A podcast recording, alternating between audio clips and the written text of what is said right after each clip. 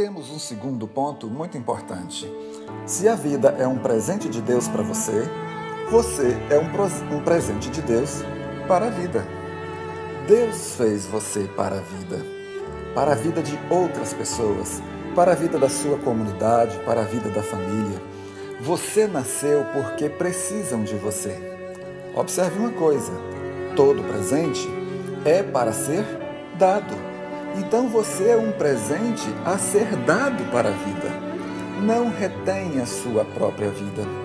Falando da vida, Jesus disse a respeito da sua própria: Ninguém a tira de mim, disse Jesus. Eu espontaneamente a dou. Você também tem a sua vida para ser dada espontaneamente. Quem retém a vida, perde a vida.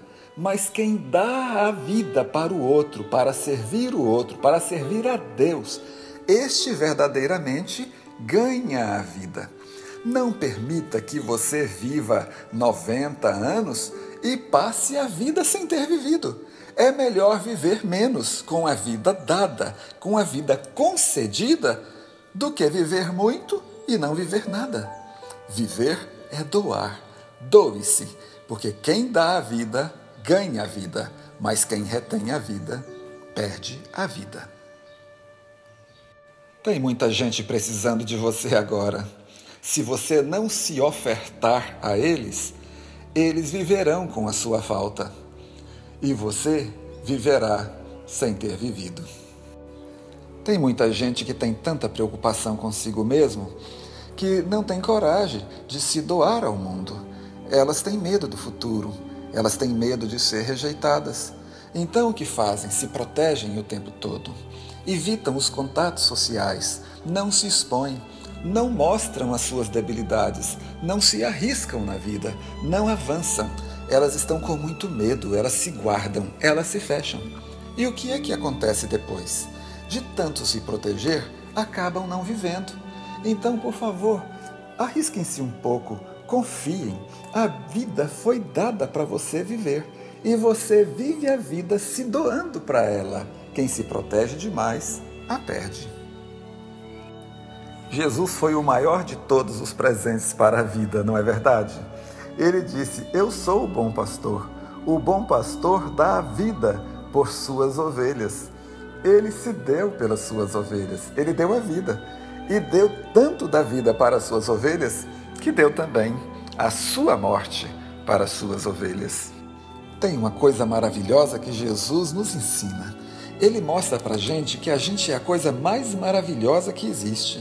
Ele viveu por nós, ele deu a vida por nós, porque ele achou que é muito importante viver para você e morrer para você. Ele achou que vale a pena se esforçar e sofrer para te perdoar. Ele achou que vale a pena fazer todo o sacrifício do mundo para lhe dar vida eterna, porque para ele você é muito importante. Você foi uma grande motivação para a vida dele aqui. Você também tem alguma grande motivação para viver aqui? Tem alguma coisa aqui nesse mundo para a qual vale a pena viver, vale a pena dar a vida, vale a pena morrer? Jesus tinha você. Para você ele viveu, para você ele morreu. E você vive para quem? Você dedica sua vida a favor de quem? Essa é a sua motivação.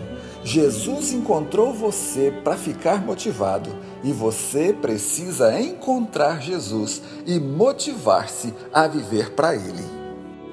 Como eu poderia não me motivar a viver para Jesus? Aquele que viveu por mim, morreu por mim, ressuscitou por mim.